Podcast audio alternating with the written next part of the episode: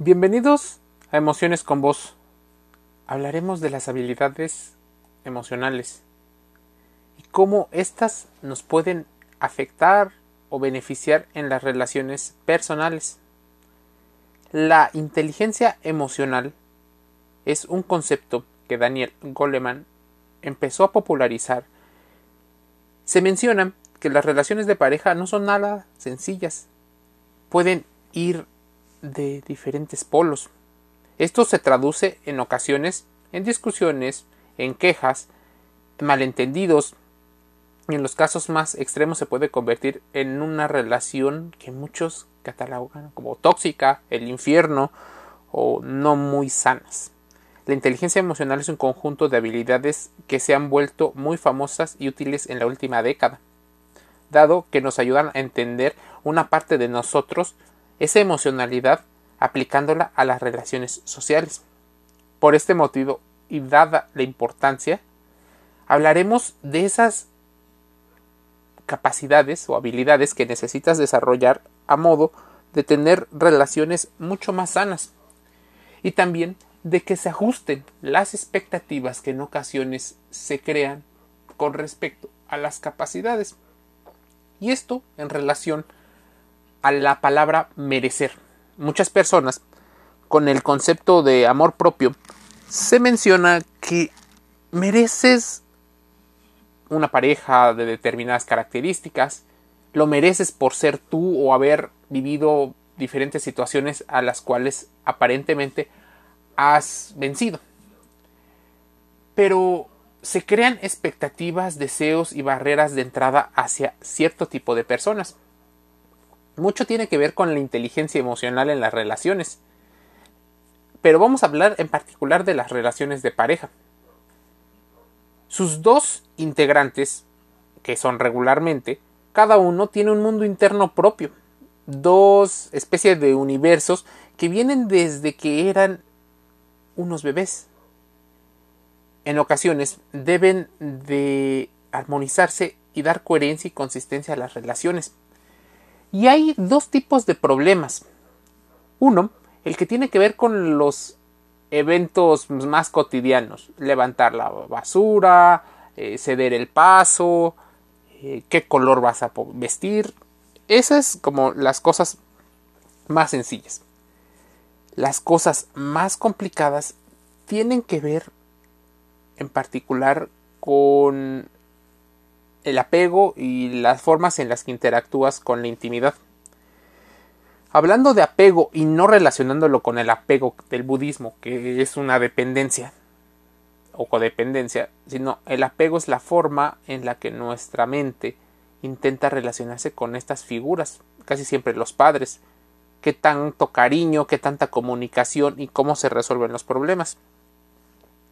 Hacer el uso inteligente del amor no es fácil, pero es importante conocer que las parejas no son perfectas. En muchas ocasiones se idealiza y esa es una de las tal vez debilidades más complicadas de quitar.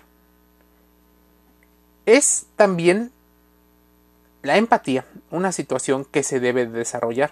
Hay muchas personas que no lo hacen y esto genera una sociedad como la actual, una sociedad que probablemente sea la primera generación en la cual la depresión y la ansiedad se conviertan en una causa de mm, desbordamiento emocional, de bajo rendimiento y baja productividad debido a las grandes presiones que se ejercen sobre las personas. Ese desbordamiento emocional es uno de los fenómenos emocionales más importantes para comprender por qué las relaciones se rompen. Es ese algo, en caso de darte cuenta, que se convierte como en una olla express, en una pitadora o depende del país en el que me escuches. Es un recipiente que acumula demasiada presión con respecto a lo que se está viviendo.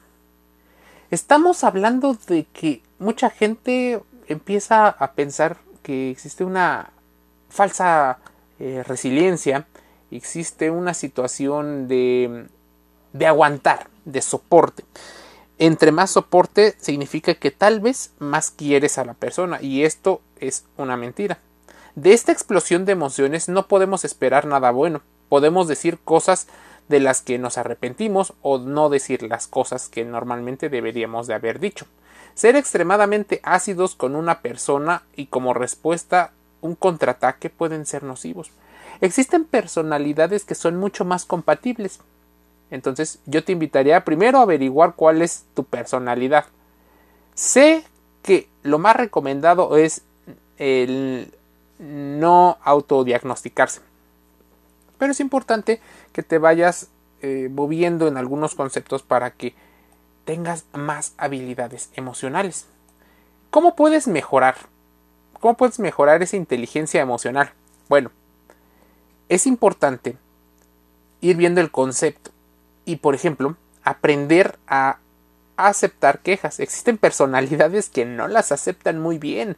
Las quejas son algo inevitable, puesto que nadie es perfecto. Cada integrante de las, de las parejas o de una comunidad tendrá una queja sobre el otro y le gustaría intentar a esa persona mejorar.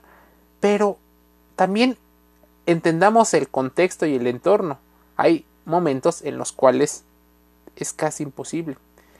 Y más, por ejemplo, en ambientes donde, por ejemplo, el laboral, no se pueden compaginar las personalidades porque las buscaron de diferentes características por diferentes motivos.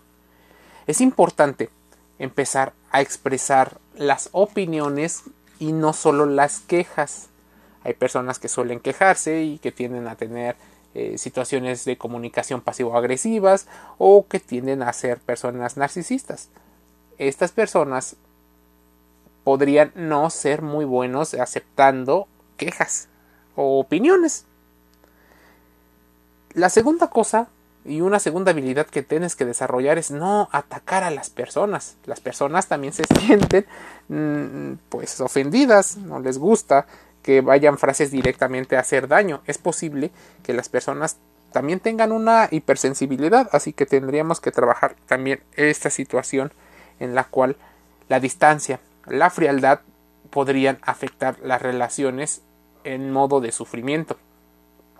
Es momento de buscar soluciones conjuntas y si no las encuentra, llegar a un punto de acuerdo en el cual se dé marcha atrás a algunos convenios.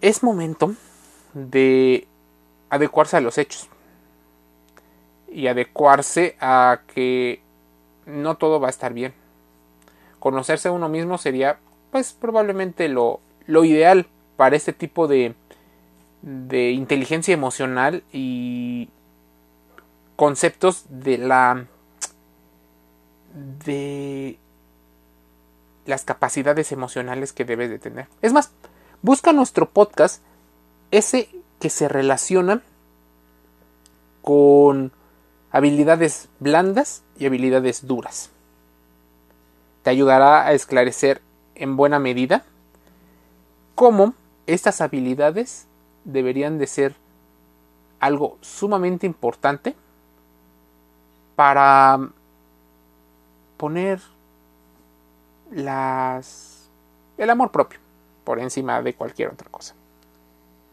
Suscríbete gratis a los podcasts de, Emociones con Voz. Google Podcast, Apple Podcast, Spotify.